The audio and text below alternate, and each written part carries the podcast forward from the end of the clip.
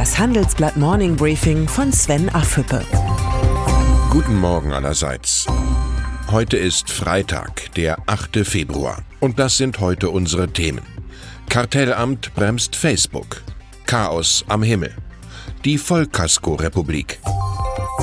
Das Bundeskartellamt. Es hat Facebook untersagt, Daten von seinen Diensten wie Instagram oder WhatsApp zu sammeln und mit dem persönlichen Facebook-Konto des Nutzers zu verknüpfen.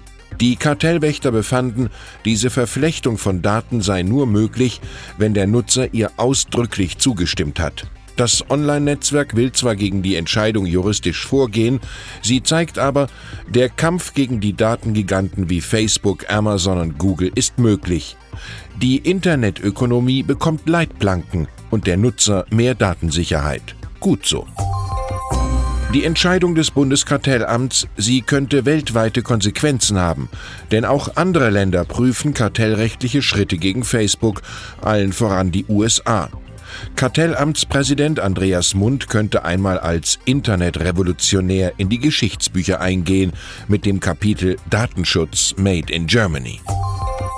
Die Bundesregierung. Sie plant kein Verbot des chinesischen Netzwerkausrüsters Huawei im künftigen 5G-Mobilfunknetz. Stattdessen die Sicherheitsanforderungen für den Netzausbau sollen verschärft werden. Der Verdacht, Huawei würde Daten auf Verlangen der chinesischen Regierung offenlegen. Huawei bestreitet das. Weil es keine Beweise für dieses vermeintliche Sicherheitsrisiko gibt, will der Bund den chinesischen Konzern strenger überprüfen, nicht aber aus dem Land vertreiben. Die gute Nachricht ist, das 5G-Netz kann kommen. Die schlechte Nachricht ist, es bleibt ein schwer zu kalkulierendes Restrisiko. Chaos in der deutschen Luftfahrtbranche. Nach der Insolvenz von Air Berlin und Germania steht nun die Tourismusfluggesellschaft Condor zum Verkauf. Nach Informationen meines Kollegen Jens Köhnen laufen in der Branche bereits Wetten. Die Lufthansa-Tochter Eurowings könnte zuschlagen.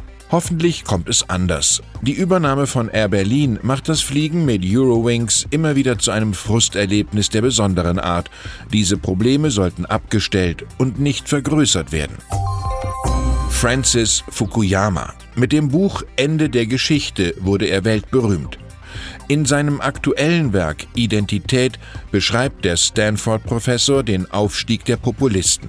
Mein Kollege Thomas Jahn hat ihn getroffen und ein nachdenkliches Stück aufgeschrieben. Fukuyamas Warnung an uns, eine europäische Identität ist nicht möglich, die EU fällt nicht auseinander, aber ich sehe auch keine Vereinigten Staaten von Europa entstehen. Prädikat lesenswert. Wer die aktuelle Konjunkturprognose der EU-Kommission studiert, muss lange suchen, bis er Deutschland in der Rangliste findet.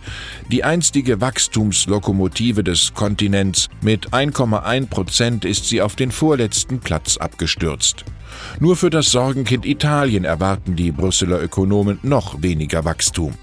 Die Alarmglocken in der Berliner Republik spätestens jetzt sollten sie schrillen. Das Geschäftsmodell der Deutschland AG funktioniert nicht mehr richtig. Der deutsche Sozialstaat. Er weist unter anderem schwere Funktionsmängel aus. Seit Jahrzehnten fließt mehr Geld in die Sozialkassen, doch viele Sozialprogramme sind unverständlich, bürokratisch und wenig zielgenau. Gut gemeint, aber nicht gut gemacht. Die politischen Folgen sind immens. Statt Gerechtigkeit blüht Unzufriedenheit. Den Irrsinn eines ausufernden Sozialstaats beschreibt unsere Titelgeschichte, die Vollkasko-Republik. Für die Sozialdemokraten sollte der Text Pflichtlektüre sein. Am Wochenende will die SPD über eine Reform des Sozialstaats diskutieren. Was auch immer am Ende beschlossen wird, es wird garantiert teuer. Einige Beglückungsideen hat Parteichefin Andrea Nahles bereits öffentlich gemacht. Eine längere Bezugsdauer des Arbeitslosengeldes, ein Bürgergeld als Ersatz für Hartz IV und eine Kindergrundsicherung.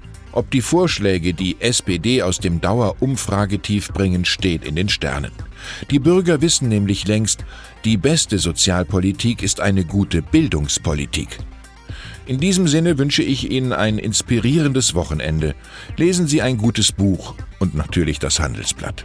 Herzliche Grüße, Ihr Sven Affüppe. Hören Sie nun noch unsere Highlights der Woche.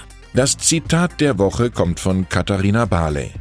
Facebook hat die Sammlung und Vernetzung von Nutzerdaten inzwischen weit über seine eigene Plattform hinaus ausgebaut.